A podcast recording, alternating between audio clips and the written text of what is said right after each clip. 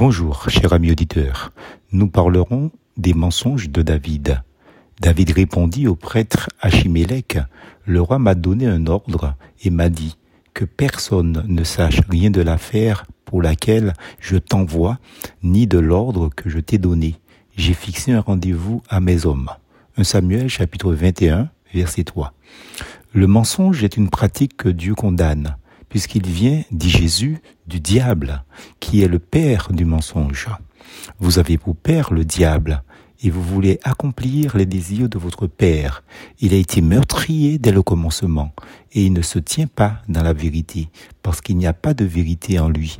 Lorsqu'il profère le mensonge, il parle de son propre fond, car il est menteur et le père du mensonge. Jean chapitre 8, verset 44. Il serait donc totalement faux d'utiliser ces textes sous prétexte que c'est biblique afin de justifier le mensonge ou pour soutenir l'idée que la fin justifie les moyens. Selon le proverbe martiniquais, débrouilla pas péché. Vous noterez qu'à aucun moment il n'est dit que Dieu approuve ce que David a fait. Il s'agit ici d'un récit historique qui nous rapporte ce qui s'est passé, la façon dont David a agi en s'enfuyant pour sauver sa vie. Ce texte montre le sérieux des récits bibliques.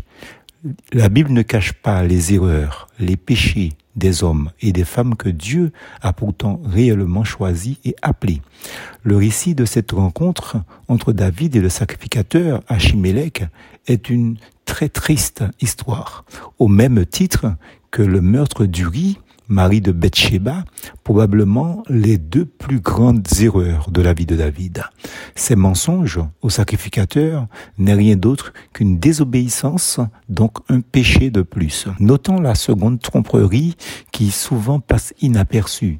David dit à Achimélec, n'as-tu pas sous la main une lance ou une épée? Car je n'ai rien pris avec moi, ni mon épée, ni mes armes, parce que l'ordre du roi était pressant. 1 Samuel chapitre 21 verset 8.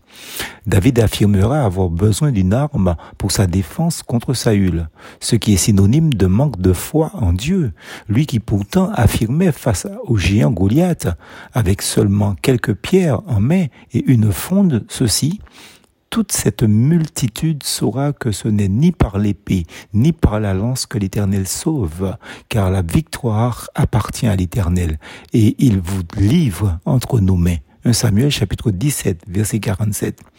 Comme quoi, attention à ce que nous affirmons parfois trop précipitamment. David, par peur, et contrairement à toutes les autres situations dans lesquelles il a agi avec honneur et avec foi, ici, il avait cédé à la panique. Plus tard, son fils Salomon dira ceci. Si l'esprit de celui qui domine s'élève contre toi, ne quitte point ta place, car le calme prévient de grands péchés. Ecclésiaste 10, verset 4. Ces mensonges de David, hélas, auront des conséquences tragiques, comme l'assassinat des prêtres de l'Éternel, innocents et ignorants du fond de l'histoire, et surtout trompés par David. Saül, nous est-il dit, fit mourir en ce jour 85 hommes portant l'éphod de lin. 1 Samuel chapitre 22 verset 18. Deuxième enchaînement dû au mensonge de David, le génocide d'une ville entière. Tout y passe. Saül frappa encore du tranchant de l'épée Nob, ville sacerdotale. Hommes et femmes, enfants et nourrissons, bœufs, ânes et brebis tombèrent sous le tranchant de l'épée. 1 Samuel chapitre 22 verset 19. Le mensonge est toujours dramatique, soit pour nous, soit pour les autres, ou les deux à la fois. David a dû porter la culpabilité de ce mensonge jusqu'à sa vieillesse, même si bien sûr le pardon de Dieu s'appliquait aussi à cette situation. Mais le pardon de Dieu n'annule jamais les conséquences du péché, car Dieu est justice. Dieu refuse à David de construire lui-même le temple. Pourquoi? C'est David lui-même qui nous donne la réponse. Mais Dieu m'a dit, tu ne pourras pas construire une maison en mon honneur, car tu es un homme de guerre et tu as versé du sang. Un Chronique 28, verset 3. David a trop de sang sur ses mains. Ce n'est pas aux guerres seules que Dieu fait allusion, mais aussi à ces deux épisodes où David a fait couler du sang innocent en temps de paix pour son intérêt personnel. Cela nous montre que même un homme choisi par Dieu, connu pour sa grande intégrité, son courage, sa foi et son honneur, étant même un type de Jésus-Christ, peut à un moment tomber dans le piège du mensonge. Mais c'est aussi l'occasion de comprendre un peu plus la grâce merveilleuse de Dieu ici. En effet, cette fois le juste tombe, mais il se relève. Proverbe 24, verset 16. Attention, ceci n'étant pas une argumentation à pécher volontairement.